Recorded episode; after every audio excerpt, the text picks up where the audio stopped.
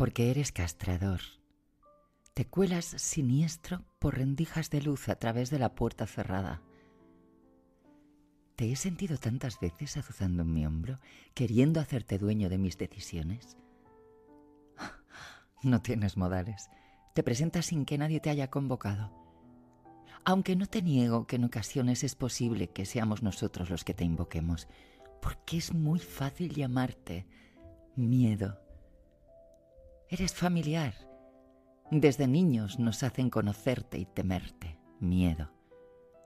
Por eso te haces fuerte. Pero te voy a contar algo. Lo liberador de crecer es irte perdiendo el respeto, miedo. Eres paralizante empequeñeces al que te acepta y defiendes al que está bajo tu dictadura para ponerlo en contra de los que te encaran. Eres invasor. Irrumpes con soldados poderosos e implacables del ejército de la vulnerabilidad y de la autonegación, miedo. Pero de tanto venir a mi lado sin yo quererte, he empezado a no temerte, miedo, mierda.